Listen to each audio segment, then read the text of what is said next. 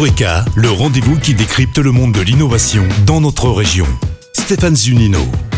Bonjour à toutes et à tous. Après vous avoir fait découvrir de nombreuses solutions innovantes, je vous invite dans cette nouvelle saison d'Eureka à découvrir les secrets d'innovation. Innover résulte avant tout de méthodes et de principes simples, du bon sens, qui sont le plus souvent expliqués par les sciences cognitives. Que vous soyez entrepreneur ou collaborateur, que vous soyez novice ou déjà professionnel, avec euh, la G-School, notre nouveau partenaire, nous allons vous dévoiler chaque semaine une recette simple et efficace pour innover, entreprendre ou intraprendre. Bonjour Philippe Vessac. Bonjour Stéphane. Vous êtes le responsable innovation donc de groupe Amaronal Auvergne. C'est ça.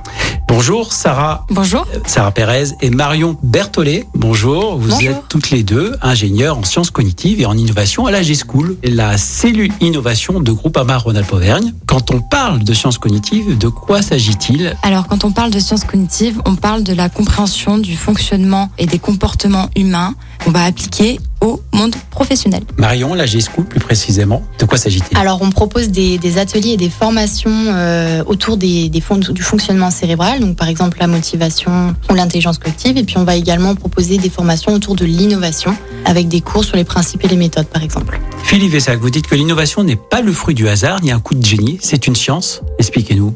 C'est ça. C'est une science. On peut aller tirer la chance par les pieds et donc on va appliquer des méthodes et des principes d'innovation. Euh, comment on va créer quelque chose euh, de nouveau? Là, on va plutôt appliquer le design thinking. Ouais. Comment on va entreprendre? Là, on va appliquer les principes de l'effectuation. Puis après, comment on va euh, avoir une équipe agile qui va pouvoir aller euh, trouver ce produit nouveau ou ce service nouveau dans l'incertitude. Et on découvrira cela donc tout au long des chroniques de Ricard. Exactement. Pour vous, l'entreprise se doit aussi d'avoir trois horizons. Lesquels? Oui, en fait, euh, chaque entreprise euh, devrait avoir trois horizons. Un premier horizon, les activités établies. Euh, c'est bête, mais il faut vendre pour euh, arriver à payer les salaires. Bien sûr. Euh, un deuxième horizon qui est plutôt l'innovation incrémentale, où là on va avoir euh, les services informatiques, euh, les directions de l'organisation. Voilà, on cherche à investir maintenant pour avoir un résultat l'année prochaine.